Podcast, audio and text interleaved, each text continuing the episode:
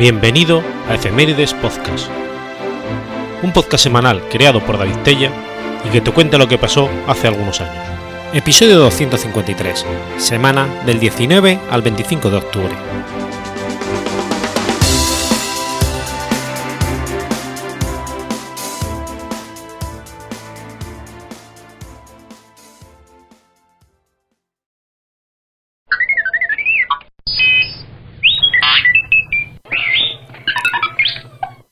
19 de octubre de 1805. Finaliza la Batalla de Ulm. La Batalla de Ulm constituye una victoria importante de la Grande Army de Napoleón Bonaparte sobre un ejército austriaco comandado por el general Mark von Leibench, que tuvo lugar en Ulm, entonces parte del electorado de Baviera, y en la actualidad ciudad perteneciente al Estado federal alemán de Baden-Württemberg. 1805 Inglaterra, Austria, Suecia y Rusia formaron la tercera coalición para derrotar al Imperio francés. Los austriacos, con 72.000 soldados bajo el mando del general Mark von Leiberich, iniciaron una invasión prematuramente mientras los rusos aún se encontraban marchando a través de Polonia. Esto llevó al conflicto de Austria antes de que los rusos pudieran llegar al frente. El error cometido por los aliados tenía que ver con el calendario, mientras que los austríacos usaban el gregoriano, los rusos usaban el anticuado calendario ortodoxo. Por lo tanto, ambas naciones manejaban fechas diferentes. Al fracasar la invasión de Inglaterra el 27 de agosto, Napoleón decide cambiar de estrategia y hacer valer la superioridad francesa en tierra. El gran ejército francés, acantonado en Boulogne, se dirige hacia Viena cruzando el Rin desde Estrasburgo a Wimmelburg. Tras una veloz marcha, cuya rapidez confunde a sus rivales, el 25 de septiembre estaban en posición de enfrentarse a las fuerzas del general Mark alrededor de Ulm. El 7 de octubre, Mark tuvo noticias de que Napoleón pensaba marchar rodeando su flanco derecho para cortar sus líneas de las rusas, que se acercaban vía Viena.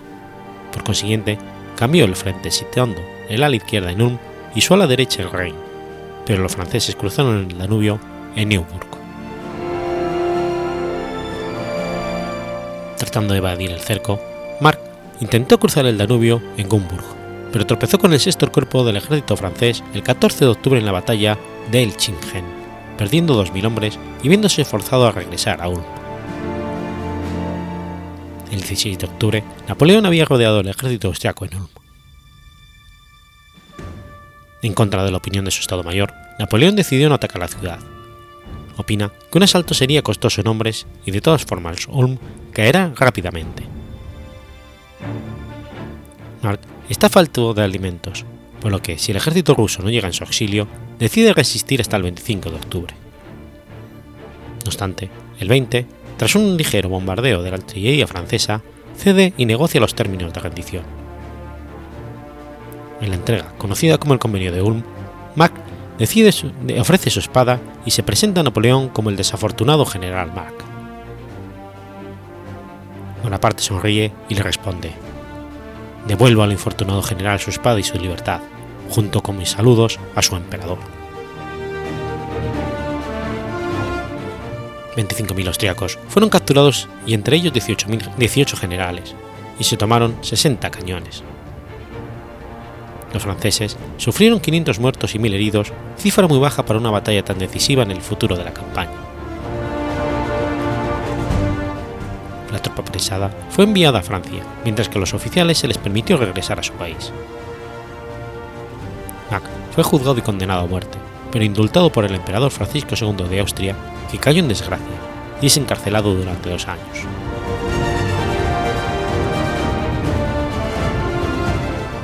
En menos de 15 días, la Grande Armée ha puesto fuera de combate 60.000 austríacos y 30 generales, además de capturar todas las armas y bagajes.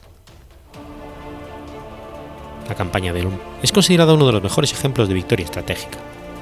Fue ganada sin ninguna batalla importante. Los austriacos cayeron en la misma trampa que Napoleón había tendido en la batalla de Marengo, pero con mayor éxito. Todo fue preparado para confundir al enemigo. El mismo Napoleón, en el Boletín de la Grande Armée de fecha 21 de octubre de 1805, proclama: soldados de gran ejército, os anuncié una gran batalla, pero gracias a las equivocadas maniobras del enemigo hemos podido conseguir el mismo éxito sin correr ningún riesgo. En 15 días hemos hecho la campaña. De hecho, Napoleón, tras derrotar a los más importantes ejércitos austríacos, asegura su entrada en Viena, que se tomará un mes más tarde. Aunque derrota a Mack, Bonaparte aún no ha vencido a la tercera coalición. Los rusos avanzan desde Galicia, mientras que el 21 de octubre los británicos ganaron la batalla de Trafalgar. Napoleón marcha sobre Viena para ahorrar a los rusos la mitad del camino, que después de varios enfrentamientos con los rusos de Mikhail Kutuzov es tomada el 14 de noviembre. Napoleón decide acabar definitivamente con la coalición austro-rusa persiguiendo sus ejércitos. La batalla decisiva tuvo lugar en Austerlitz, 80 kilómetros al norte de Viena. De la misma forma que la batalla de Austerlitz, la campaña bávara de Napoleón todavía se enseña en las más importantes escuelas militares del mundo.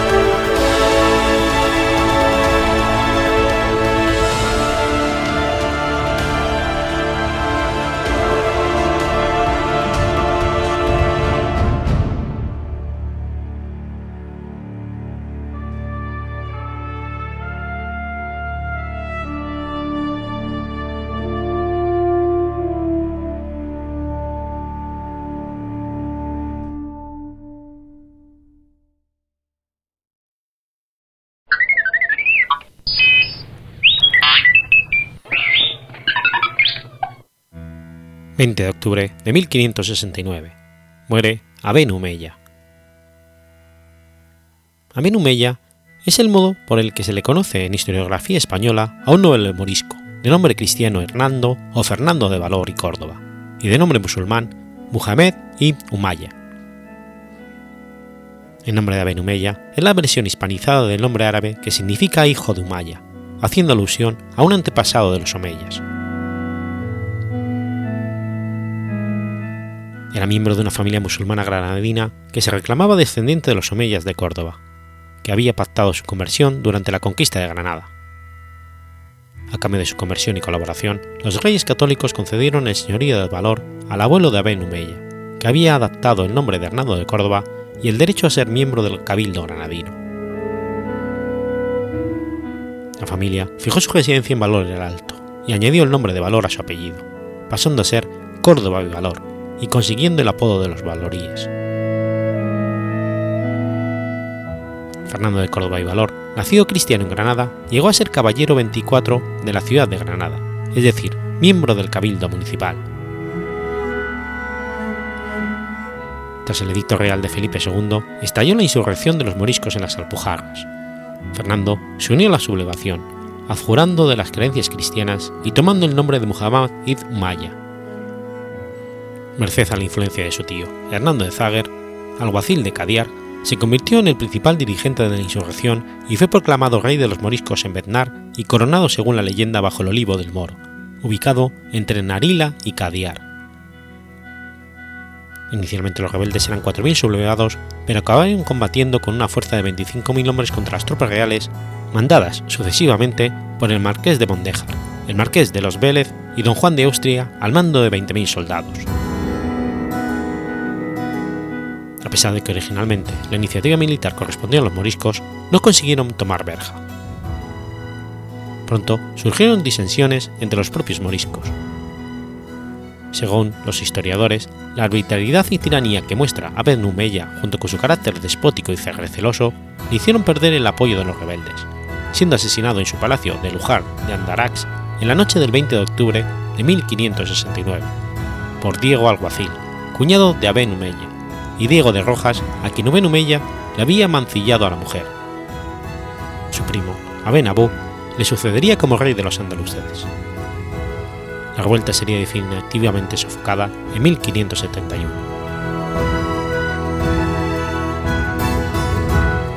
Uno de los episodios más interesantes protagonizado por Ben Humeya fue el de los Juegos Moriscos. Según el cronista Ginés Pérez de Ita, convocó en Purchena, Almería, en septiembre de 1569, poco antes de morir asesinado. Cuenta Pérez de Ita, en la segunda parte de las guerras civiles de Granada, que tras el fallido cerco de la ciudad de Vera, V. Se, se retiró a Purchena, donde convocó estos Juegos Moriscos, que incluían pruebas deportivas, algunas de ellas de ascendencia olímpica como la lucha, el levantamiento de piedra, sostenimiento de ladrillo, lanzamiento con onda, carreras de velocidad y media legua, concursos de danza y canto. Todo ello para tener entrenada a la tropa y para recuperar sus tradiciones, vestimentas y nombres. Este hecho histórico deportivo original y único, desde 1993, es recordado anualmente en el municipio de Purchena cada primer fin de semana de agosto. De este evento, de clara ascendencia olímpica, Juan Antonio Somaranch, presidente del Comité Olímpico Internacional hasta 2001, dijo: Los Juegos Moriscos de Abenumella suponen rehacer el eslabón perdido de la cadena entre la antigüedad y el mundo moderno.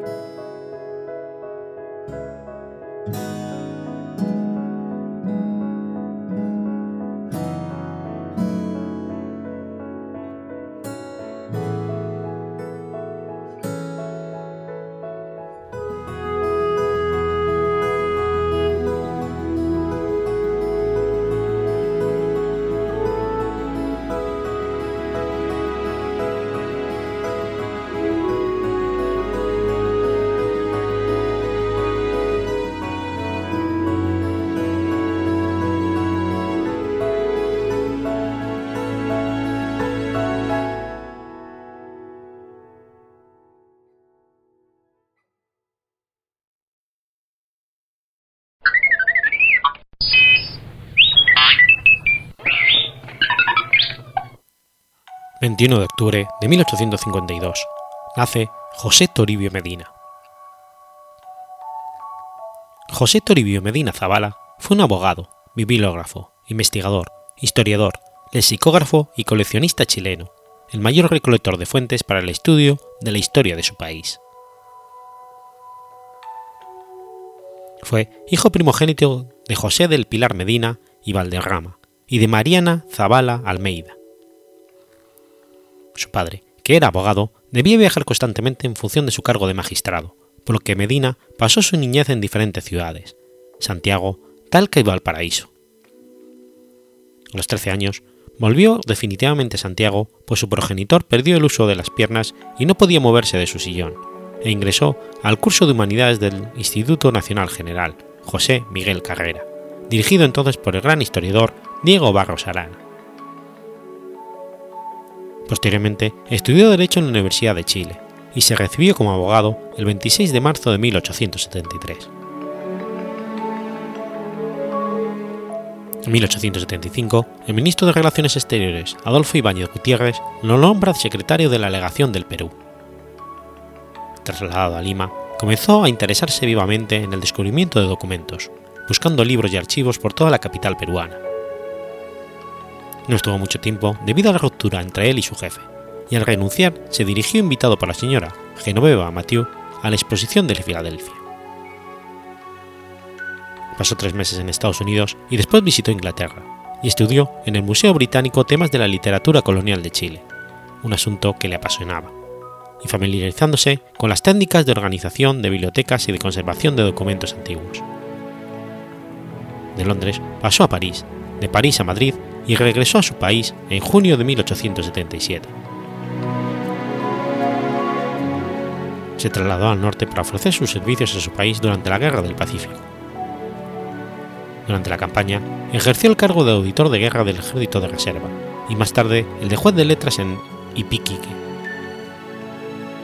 Por encargo del gobierno, creó el Archivo Histórico Capitanía General, con los registros de la época colonial, hasta entonces guardados en una bodega.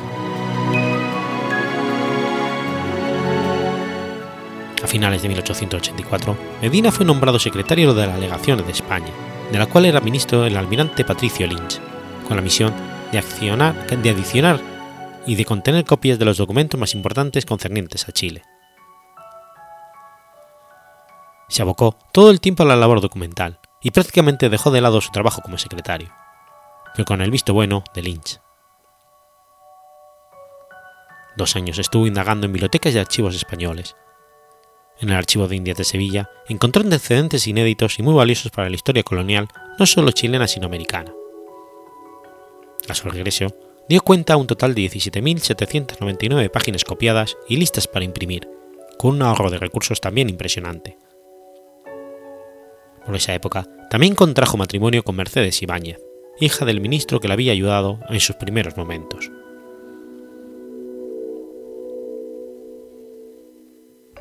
El año 1887 publicó Historia de la Inquisición en Lima. Al año siguiente, y en posesión de una pequeña imprenta a la que llamó Recilla, pasó a la publicación de sus obras más recordadas, la colección de historiadores de Chile y los documentos inéditos para la historia de Chile.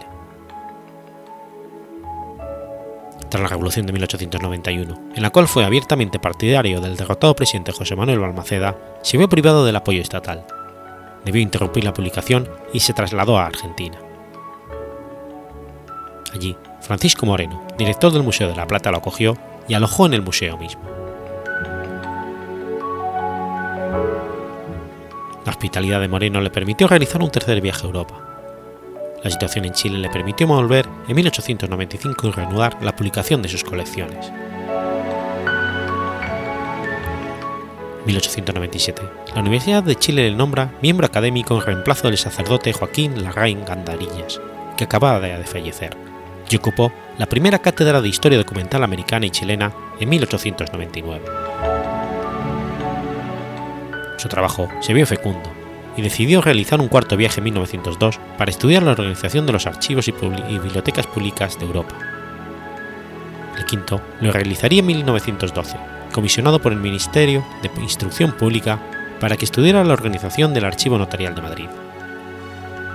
Siguió con la creación de nuevas obras, a pesar de su ancianidad, e incluso realizó un último viaje para representar a Chile en el vigésimo tercer Congreso de Mecanistas de Nueva York, y en la Exposición Sevillana de 1929. En 1923 se le otorga el doctor honoris causa por parte de la Universidad Nacional Autónoma de México. Murió en 1930. Sus restos descansan en el patio 15 del Cementerio General de Santiago. Años antes, había entregado a la Biblioteca Nacional, con sendos catálogos, un total de 60.000 impresos, 1.668 manuscritos originales y 8.659 documentos transcritos de su biblioteca personal, que se colocaron en una sala del edificio que hoy se denomina en su honor Biblioteca Americana José Toribio Medina.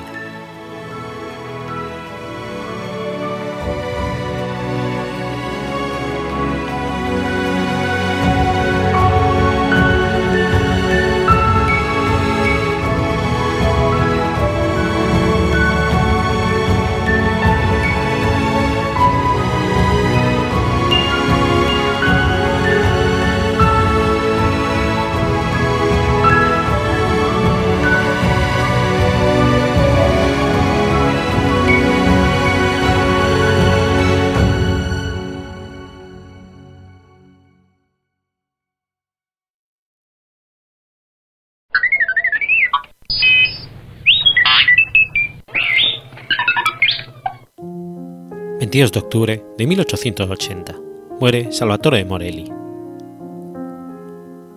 Salvatore Morelli fue un jurista, escritor, periodista, patriota y político italiano, especialmente conocido por su defensa de los derechos de las mujeres.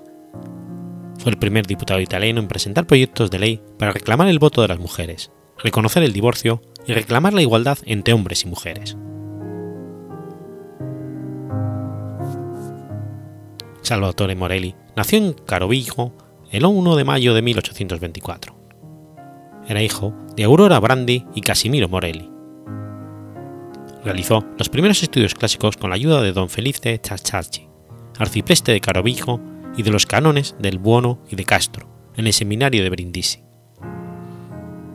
En 1840 se muda a Nápoles para seguir los estudios en la Facultad de Derecho de dicha universidad.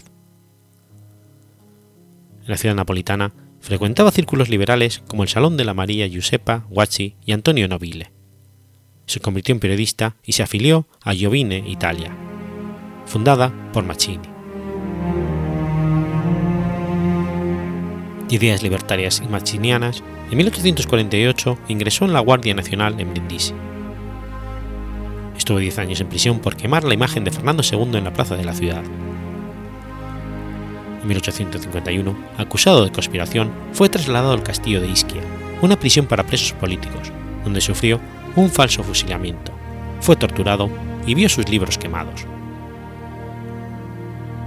El primer largo periodo de prisión terminó en la isla de Ventotene. Allí exaltó la desafortunada expedición de Carlo Pisacane a Sapri. Cayó, por lo tanto, una vez más en las garras de la justicia borbónica. En Ventotene salvó a tres niños de ahogarse y por eso recibió el perdón, que rechazó sin embargo, y se le pasó a otro prisionero, un padre de numerosos niños.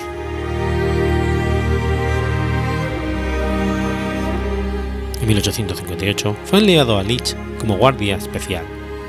Allí entró en contacto con los liberales locales para asegurar su sustento y le confiaron la educación de los hijos de Pasquale Greco, un farmacéutico de la ciudad.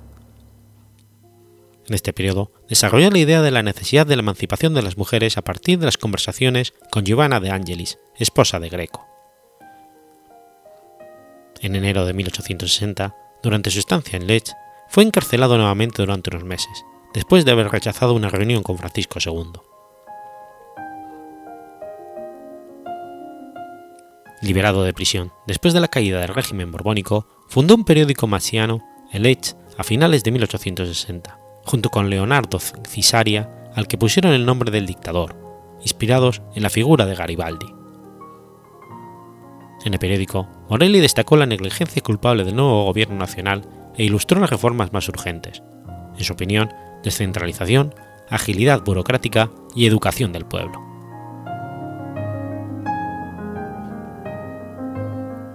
En 1861 regresó a Nápoles donde publicó su obra más importante, segunda edición en 1862, tercera en el 69 con el título La mujer y la ciencia o la solución del problema social, anticipando la emancipación femenina ocho años antes que el libro de John Stuart Mill, La esclavitud de la mujer, con que, el que él intercambió correspondencia. Tras mudarse a Nápoles, escribió en el periódico de los racionalistas del pensamiento libre. Masón, estudió con Federico Campanella, Domenico Angera y otros exponentes de la corriente democrática masónica, entre los representantes masculinos de las logias de adopción. Fue diputado del municipio de Sesa Arunca por cuatro legislaturas. En el 67 presentó primero en Europa un proyecto de ley titulado Abolición de la esclavitud doméstica con la reintegración legal de las mujeres, otorgando a las mujeres derechos civiles y políticos, para la igualdad de las mujeres con los hombres, una fuerte respuesta al Código Civil Italiano del 65, que sometió a la mujer a la autorización matrimonial, convirtiéndola en menor de edad de por vida. En los años 1874 y 75 propuso un nuevo derecho de familia, anticipándose 100 años al aprobado en 1975, que establecía, además de la igualdad de los cónyuges en el matrimonio, el doble apellido, los derechos de los hijos ilegítimos y el divorcio. En el 75 presentó con un proyecto de ley especial la solicitud del derecho de voto para las mujeres. Entre sus propuestas también la institución de la cremación, la abolición de la enseñanza religiosa de las escuelas públicas y el establecimiento de una Liga de Naciones para preservar la paz en el mundo. Ninguna de estas leyes fue tomada en consideración. Sin embargo, en 1877, el Parlamento italiano aprobó su, ley de, su proyecto de ley, Ley Morelli, para reconocer a las mujeres el derecho a ser testigos en los actos regulados por el Código Civil, al igual que los testamentos, avances importantes para las implicaciones económicas y para la afirmación del principio de la capacidad jurídica de las mujeres. Gracias a su compromiso, las jóvenes fueron admitidas para asistir en los primeros dos años de las escuelas primarias y también de las secundarias. Propuso una educación moderna, gratuita y obligatoria para todos. Protegió a los débiles, luchó contra la pena de muerte. Y también luchó contra la ley de garantías papales. Durante su periodo parlamentario, continuó con su actividad como periodista, ya que no había asignación económica para ser parlamentario. El 72 fundó el periódico Il Piseano, vendido en Nápoles y Roma, que dirigió durante cuatro años, y fue incautado varias veces causándole graves dificultades financieras. Debido a la división de la izquierda histórica Morelli, gravemente enfermo, esta vez no fue reelegido por quinta vez como diputado. Murió por una bronquitis el 2 de octubre de 1880, a los 56 años, en la miseria, en la habitación de una pequeña posada en. Las emancipadoras estadounidenses escribieron que había muerto el mayor defensor de los derechos de las mujeres en el mundo. Algunos textos sobre su biografía señalan la falta de reconocimiento de la figura de Morelli como pionero en la lucha por los derechos de las mujeres en su propio país, en contraste con el, con el reconocimiento que tuvo en el exterior.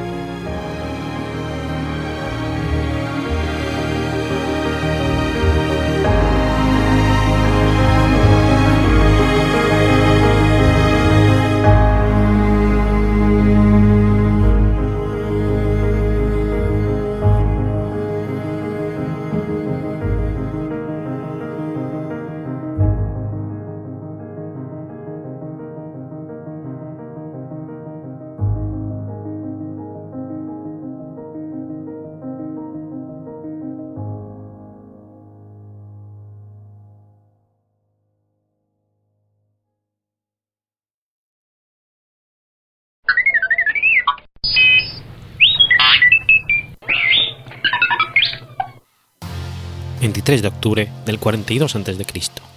Muere Marco Junio Bruto. Marco Junio Bruto fue un político militar romano de la etapa final de la República.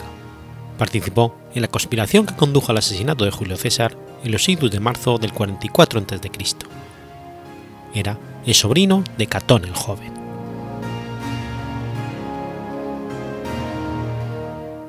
Bruto fue miembro de los Junios Brutos, una de las principales ramas de la gens Junia.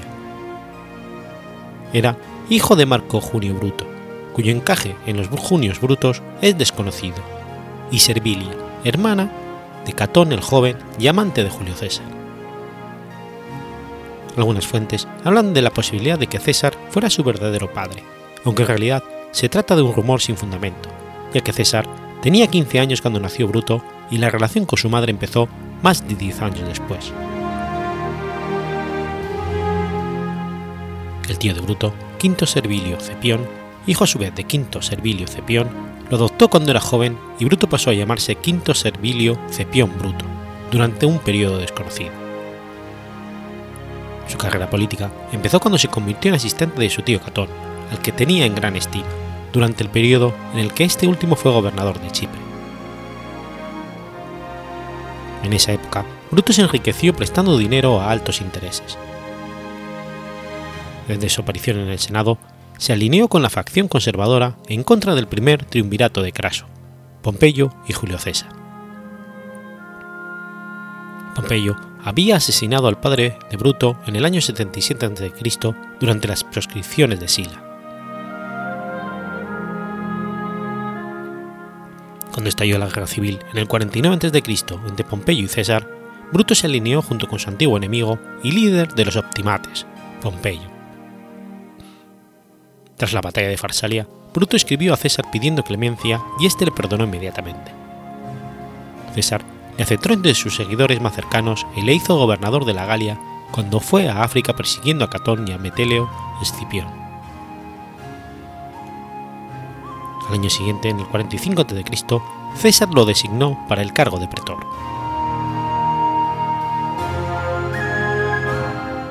Republicano por naturaleza, Bruto nunca trató de esconder sus convicciones políticas.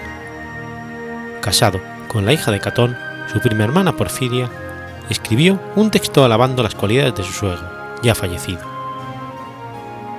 César estaba muy encariñado con él y respetaba mucho sus opiniones. Sin embargo, Bruto, como muchos otros senadores, no estaba satisfecho con el estado de la República. César había sido nombrado dictador perpetuo y había aprobado varias leyes que concentraban el poder en sus manos. Se rumoreaba que solo le faltaba la corona para igualarse a cualquier rey. El periodo final de la monarquía en Roma era un mal recuerdo. Los romanos habían sustituido la realeza por la república y los más tradicionales no, deseaban un regreso a tal sistema. Bruto comenzó una conspiración contra César junto con su cuñado y amigo Cayo Casio Longino y otros senadores. En los idus de marzo, un grupo de senadores, incluyendo a Bruto, asesinaron a César en el teatro de Pompeyo. Tras el asesinato, se demostró que la ciudad de Roma estaba contra los conspiradores, ya que la mayor parte de la población amaba a César. De hecho, la Asamblea le había otorgado los poderes como después lo haría con Augusto. Marco Antonio, lugarteniente de César, decidió aprovecharse de la situación y el 20 de marzo habló airadamente de los asesinos en el elogio fúnebre de César. A partir de entonces, Roma dejó de ver a los conspiradores como salvadores de la República y fueron acusados de traición. Bruto y sus compañeros huyeron a Oriente. En Atenas, Bruto se dedicó a obtener fondos para financiar un ejército para la guerra que se aproximaba. Octaviano, sobrino, nieto y heredero de César, y Marco Antonio marcharon con sus ejércitos contra Bruto y Casio. Ambos ejércitos se encontraron en la doble batalla de Filipos. Después del primer encuentro, Casio fue derrotado y se suicidó. Tras el segundo encuentro, ya vencido, Bruto huyó con los restos de su ejército. A punto de ser capturado, Bruto se suicidó arrojándose sobre su espada. Marco Antonio, aún así, honró a su enemigo caído, declarándole el romano más noble. Mientras que otros conspiradores actuaron con envidia y ambición, Bruto creyó que actuaba por el bien de Roma.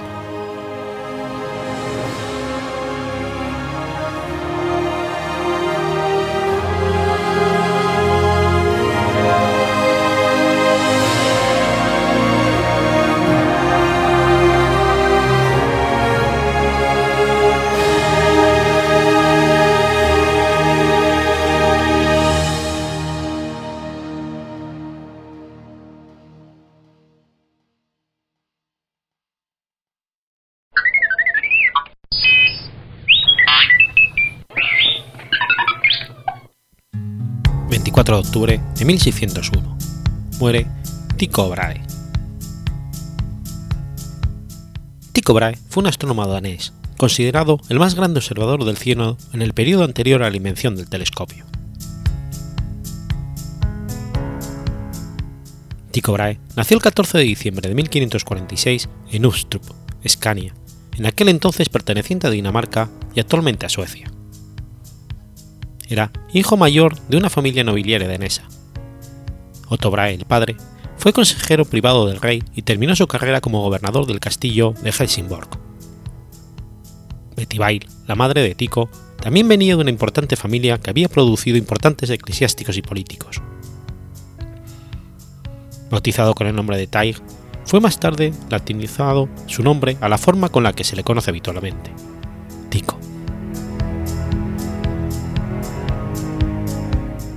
El joven Tico fue criado por Jogger Brahe, su tío, que no tenía hijos propios, y se lo llevó a su residencia de Trostrup cuando tenía poco más de un año.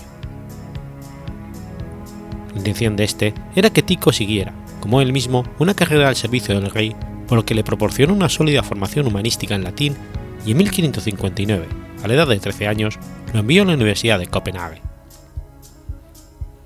Fue durante su estancia allí, el 21 de agosto de 1560, cuando se produjo un eclipse de sol, acontecimiento cuya previa predicción causó una enorme impresión al joven Tico. A partir de ese momento, y con la aparente indulgencia de su tío, dedicó el tiempo que pasó en Copenhague a estudiar matemáticas y astronomía. Sabemos, por ejemplo, que adquirió y anotó minuciosamente una edición en latín de las obras de Ptolomeo. En 1562 dejó Dinamarca para completar su educación y marchó a la Universidad de Leipzig con la intención de estudiar leyes, aunque la mayor parte del tiempo lo dedicaba a sus primeras observaciones astronómicas. Durante su estancia allí, a raíz de una conjunción entre Júpiter y Saturno que se produjo el 24 de agosto de 1563, fue cuando se dio cuenta de los errores en que incurrían las previsiones astronómicas. Tycho Brahe se marchó de Leipzig en mayo de 1565 y regresó a Copenhague por indicación de su tío Jorgen, que lo consideró conveniente a causa de las complicaciones de la guerra entre Suecia y Dinamarca, en algunas de cuyas batallas navales participó él mismo. El 21 de junio, falleció Jorgen a causa de las complicaciones de salud que le provocó auxiliar al rey Federico II cuando éste cayó al agua desde un puente del castillo de Copenhague. A pesar de que la familia de Tycho se oponía a su interés por la astronomía, este había recibido la herencia de su tío y pudo continuar por sí mismo su formación. En 1566 emprendió un viaje, visitando primero la Universidad de Wittenberg y estableciendo después en Rostock, en cuya universidad se titularía, realizando estudios que incluirían astrología, alquimia y medicina.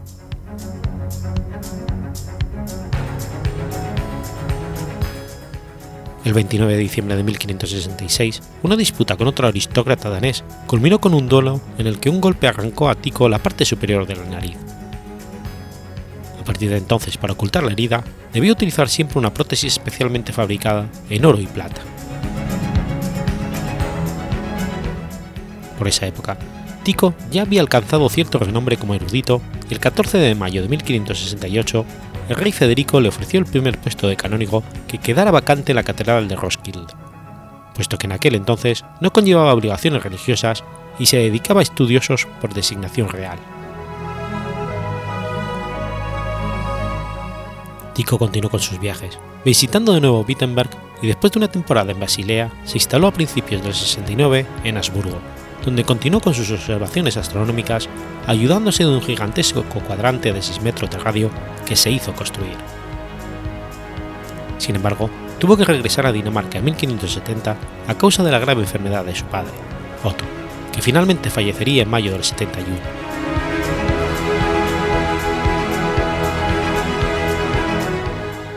Tico se instaló con su tío materno Sten y desvió su atención hacia la química hasta que en 1572 observó un extraño acontecimiento en la Casiopea. Había aparecido una nueva estrella que fue visible durante 18 meses. Sus observaciones sobre el astro, hoy conocido como la supernova SN 1572, las resumió en un libro titulado De Nova Stella, en la que aparece por primera vez en el vocabulario, astronómico la palabra nova. Al año siguiente Tico empezó a vivir con Cristina, una muchacha de la zona de Nustrup con la que nunca contrajo matrimonio formalmente, probablemente a causa de la diferencia de posición social. De todas formas, la convivencia de la pareja fue un éxito y tuvieron ocho hijos, de los cuales, de los cuales cuatro niñas y dos niños sobrevivieron a la infancia y fueron reconocidos después de su muerte como descendientes legítimos.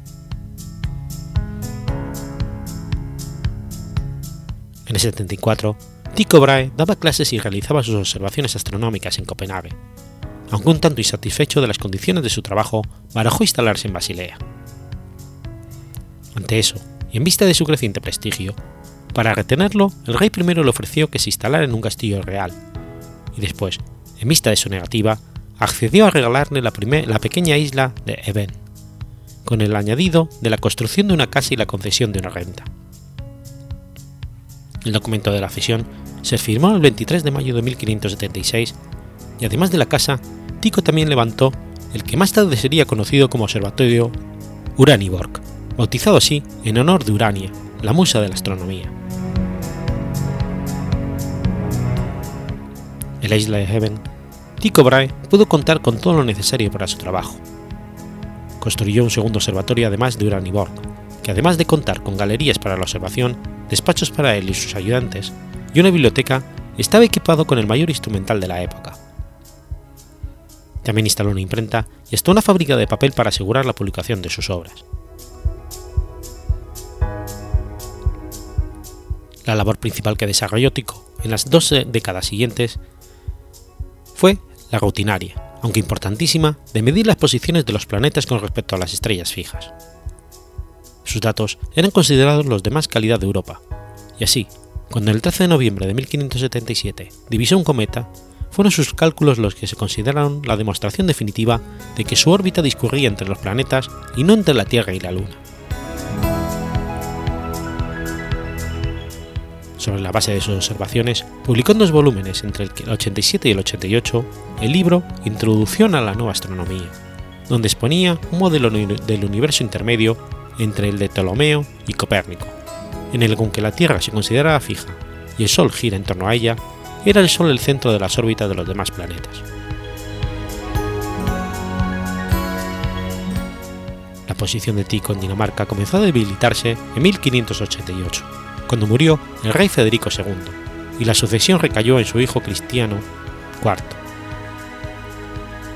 Como este solo tenía 11 años, la responsabilidad del gobierno recayó en un consejo de nobles que en principio fueron cumpliendo los términos previos del acuerdo real con Tico. Este era ya una celebridad y recibía visitantes tan distinguidos como el rey Jacobo VI de Escocia, que había viajado a Dinamarca con motivo de su casamiento con la princesa Anne, hermana del rey.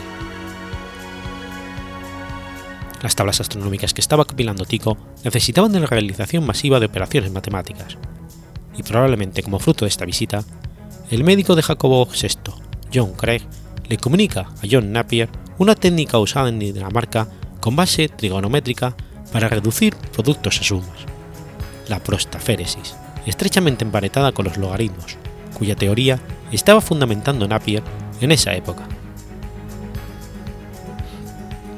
aunque su trabajo continuaba, y llegó a compilar un catálogo de unas mil estrellas fijas en 1595, acumulaba problemas con sus tenencias en la zona y cada vez estaba menos cómodos con, su posición. Así las cosas, la situación empeoró aún más cuando en 1596 Cristian IV fue coronado y tomó medidas de ahorro como retirarle a Tico sus propiedades continentales y reducir el presupuesto asignado al observatorio. Aunque igualmente seguía siendo rico, en abril del 97, Tycho decidió abandonar Iben llevándose a sus ayudantes, instrumentos transportables y hasta la prensa de imprimir. Después de una temporada en Copenhague, se instaló provisionalmente en Rostock.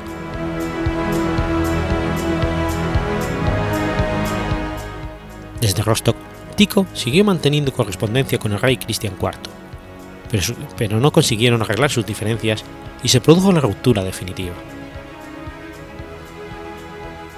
Más tarde, viajó a Wandsbek, cerca de Hamburgo, y mientras seguía en busca de un lugar adecuado donde continuar su trabajo, le llegó una oferta del emperador del Sacro Imperio Romano Germánico, Rodolfo II de Habsburgo. Rodolfo fue el único Habsburgo que estableció su residencia permanente en Praga, la capital de Bohemia, a la que convirtió en uno de los principales centros artísticos y culturales de Europa. A pesar de sus fracasos políticos y militares, Rodolfo II es recordado como un gran protector de las artes y de las ciencias. Estaba particularmente interesado en la astrología e incentivaba asimismo las investigaciones puramente astronómicas. Instalado en el castillo de Praga, el construyó en un pequeño palacio renacentista perteneciente al complejo el Belvedere, un observatorio donde pasaría horas y horas siguiendo el curso de los astros.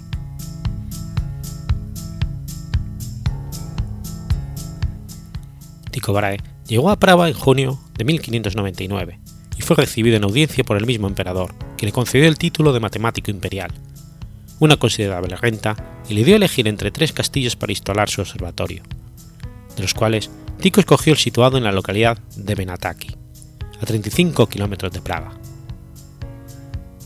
Hizo venir a su familia, que había quedado provisionalmente en 3D, y después encargó a su hijo mayor que trasladara desde Given los grandes instrumentos astronómicos que allí se habían quedado aunque Tico ya pasaba de los 50 años y ya no realizaría más importantes descubrimientos de importancia, en aquel momento ya mantenía correspondencia con la figura que finalmente mejor podía aprovechar su enorme caudal de datos, Johannes Kepler. Kepler era profesor de matemáticas en la ciudad austríaca de Graz y obtenía ingresos adicionales dedicándose a la astronomía. Era también un convencido protestante y tuvo que abandonar Estiria cuando el devoto católico archiduque Fernando se hizo con el control de la región y quiso eliminar de ella la influencia de la Reforma. Gracias a la mediación de un noble de Estiria, el balón Hoffmann, también consejero de Rodolfo II, Kepler y Brain se entrevistaron por primera vez el 4 de febrero del año 1600. Desde el principio, las relaciones entre ambos fueron tensas. Kepler era consciente de su capacidad. Tenía necesidad de un cargo remunerado y planteaba exigencias que a Tycho le parecían excesivas. Al mismo tiempo que no le proporcionaba acceso total a sus preciados datos. Finalmente, las cosas se arreglaron hasta tal punto que Tycho se ofreció a pagarle a Kepler el traslado desde Graz y medió ante el emperador que le concedió una residencia a la que se mudó la familia Kepler en febrero de 1601. Finalmente, este fue recibido por el emperador, que le ofreció un puesto como ayudante de Brahe, con el cometido concreto de recopilar unas nuevas tablas de posiciones estelares, que serían posteriormente conocidas como tablas rudolfianas. Esta siempre tensa colaboración no duró mucho, ya que el 13 de octubre Tycho Brahe cayó gravemente enfermo según la versión del mismo Kepler, que, para no cometer una falta a la etiqueta, Tycho se había negado a abandonar la mesa para atender sus necesidades durante un banquete en Praga, lo cual podría ser la causa de complicaciones serias debidas a una uremia según el diagnóstico médico moderno. Estuvo delirando varios días en los que se le oyó lamentarse con la angustia de que su vida no hubiera transcurrido en vano, pero finalmente recobró la lucidez en la mañana del 24 de octubre en su lecho de muerte, encomendó a Kepler la tarea de determinar las tablas rudolfianas y le cedió la responsabilidad de todos los datos astronómicos con el encargo expreso de que demostrara sobre la base de ellos la validez de su modelo del universo frente al de Copérnico. En los años siguientes Kepler tuvo continuos problemas con los herederos de Tycho, que querían ver cumplido ese compromiso y ansiaban ver impresas sus publicaciones, probablemente también por razones monetarias. Brahe, falleció el 24 de octubre de 1601. Fue enterrado, rodeado de una gran ceremonia, el 4 de noviembre en la iglesia de Nuestra Señora de Tin en Praga, lugar donde todavía se encuentra su tumba.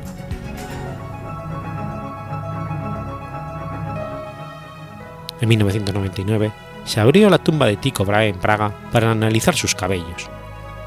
Se encontraron dosis tan elevadas de mercurio actualmente se considera el envenenamiento por mercurio como posible causa alternativa de su muerte.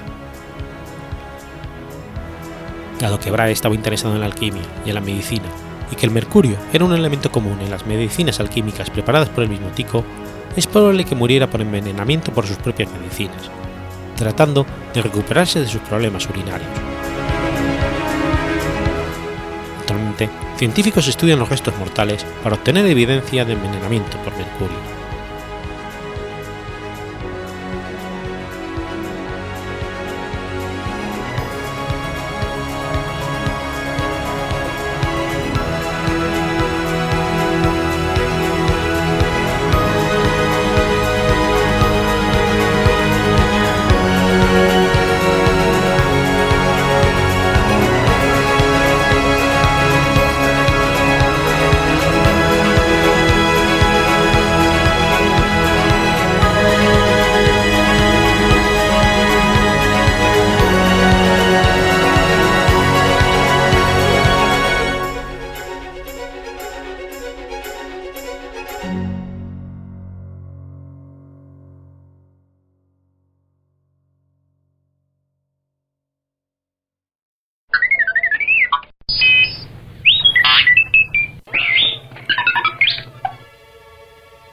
25 de octubre de 1825. Nace Johann Strauss. Johann Strauss fue un compositor austríaco conocido especialmente por sus vals como el Danubio Azul. Hijo del compositor Johann Strauss y hermano de los compositores Joseph Strauss y Eduard Strauss, Johann es el más famoso de la familia Strauss. fue conocido en su vida como el rey de los vals, y a él se debe en gran medida la popularidad del vals en la Viena del siglo XIX. El único familiar que le prestó su apoyo fue su madre. Por el contrario, al ser descubierto por su padre, Johann recordaría una desagradable y violenta escena, y que su padre no quería saber nada de sus planes musicales. Al parecer, en lugar de evitar que Strauss se convirtiera en su rival, el padre quería adaptar a su hijo de los rigores de la vida de músico. Fue entonces cuando Strauss padre abandonó a la familia y encontró a una amante, Emilie Trubspuch, cuando Johann tenía 17 años y había decidido concentrarse plenamente en la carrera de compositor con la ayuda de su madre. Entonces, Strauss comenzó a estudiar contrapunto y armonía con el profesor Joachim Hoffmann, quien poseía una escuela privada de música. Su talento fue reconocido asimismo por el compositor Joseph Dessler, quien le enseñó ejercicios de armonía. Su otro maestro de violín fue Anton Kollmann, repetier del ballet de la Ópera de la Corte de Viena. Armado con esto, el mismo día que su madre había solicitado el divorcio de su marido, se presentó ante las autoridades vienesas para actuar en público. Inicialmente formó una pequeña orquesta, contratando a algunos músicos de la taberna Zur Stand Belgrad.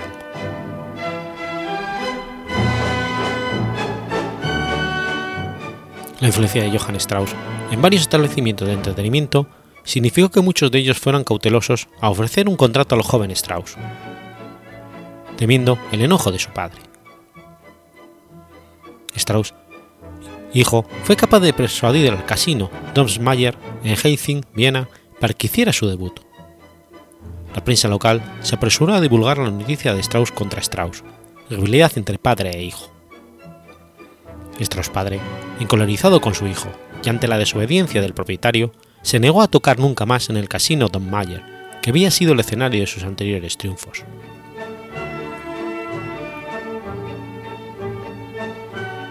Strauss encontró muchas dificultades en sus primeros años como músico, pero pronto ganó audiencia a un amante de la música, tras haber aceptado comisiones para actuar fuera de Viena.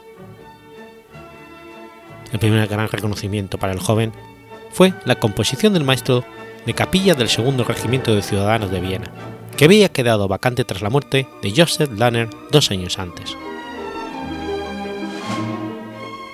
Viena fue asolada por una revolución burguesa el 24 de febrero de 1848, y la rivalidad entre padre e hijo se hizo más evidente.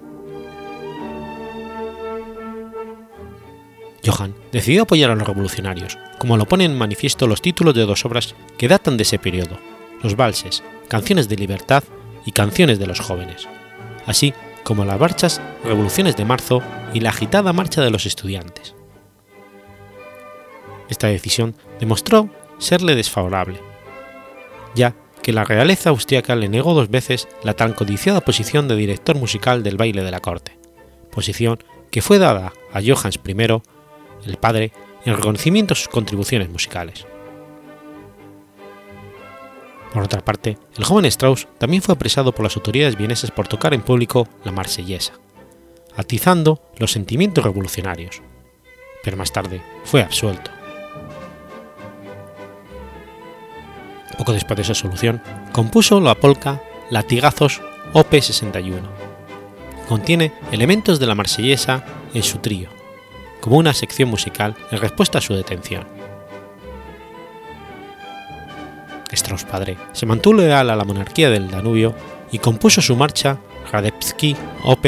228, dedicada al mariscal de campo Joseph Radetzky von Radet, que pasaría a ser su composición más conocida. Cuando Strauss padre murió de escarlatina en Viena en 1849, el joven Strauss fusionó ambas orquestas y participó en numerosas giras.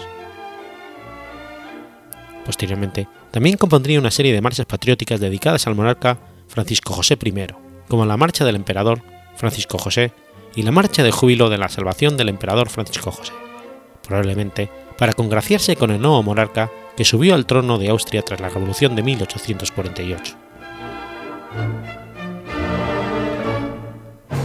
Finalmente, superó la fama de su padre y se convirtió en uno de los más populares compositores de valses de su época, viajando por Austria, Polonia y Alemania con su orquesta.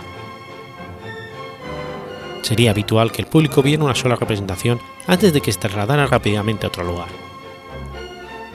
Sería la primera y última representación en cada uno de esos lugares, y en cuyas placas proclamarían con orgullo Hoy toca Strauss.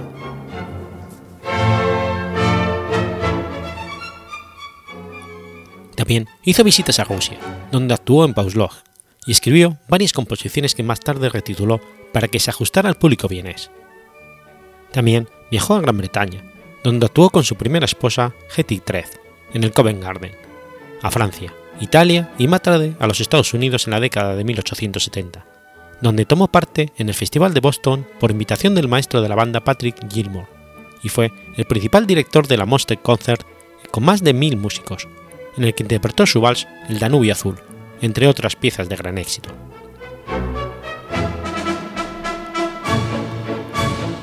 Se casó con la cantante Hetty Treff en 1862 y postuló al título de director musical de baile de la corte, puesto que alcanzó en 1863 después de haberle sido negado en varias ocasiones por sus frecuentes fricciones con las autoridades locales. Su participación en el baile de la corte significaba que sus trabajos serían ahora escuchados por la realeza. Su segunda esposa, Angélica Dietrich, con quien se casó en 1878, no era una ferviente partidaria de su música, y la diferencia de edad y opiniones, y sobre todo su indiscreción, llevó a que Johann le pidiera el divorcio.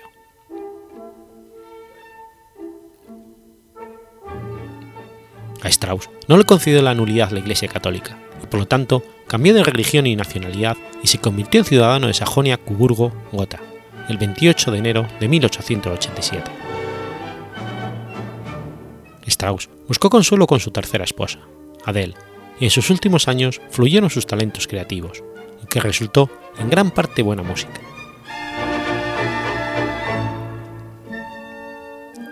Después de crear su primera orquesta tras la muerte de su padre, fundó muchas otras que tocarían en diversos establecimientos de entretenimiento y de baile, como el Spell y el Apolo, a quienes le dedicó varias piezas con sus nombres para conmemorar sus primeras actuaciones. Más tarde, aceptó comisiones para tocar en Rusia para el archiduque Michael y el zar Alejandro II, especialmente en Pavlovsk, donde había sido construida una nueva línea de ferrocarril. Cuando las comisiones hicieron demasiado para atenderlas él solo, trató de convencer a sus hermanos, Joseph y Edward, para que lo sustituyeran en su ausencia, ya fuese por su mala salud o por su apretada agenda. En 1853 incluso tuvo que internarse en un sanatorio, ya que sufría de escalofríos y padecía de neuralgia. Deseosa de que la empresa familiar no se viniera abajo, la madre, Anne Strauss, ayudó a convencer al reacio Joseph para que asumiera el mando de la orquesta de Strauss. Joseph dejó su propia marca en sus propios valses y esta nueva rivalidad fue muy propicia para el desarrollo del vals. Johann Strauss procedió a consolidar su posición como rey del vals con su exquisito vals El Danubio Azul, que nació como un vals coral con texto escrito por un poeta local.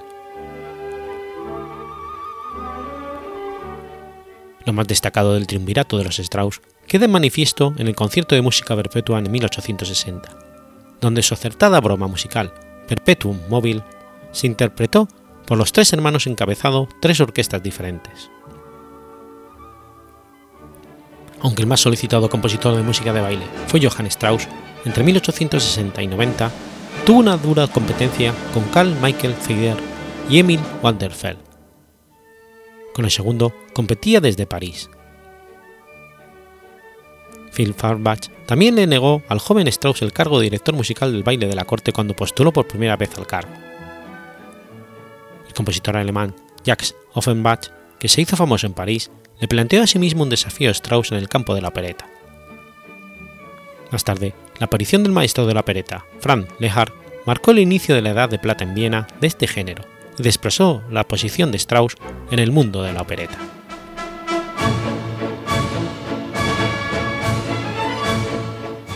Johann Brahms fue un amigo personal, a quien Strauss dedicó su vals Abrazaos millones, inspirado en la Oda a la Alegría de Friedrich Schiller. Una historia se cuenta en las biografías de ambos hombres. La hija de Strauss se acercó a Brahms con la intención de pedirle un autógrafo.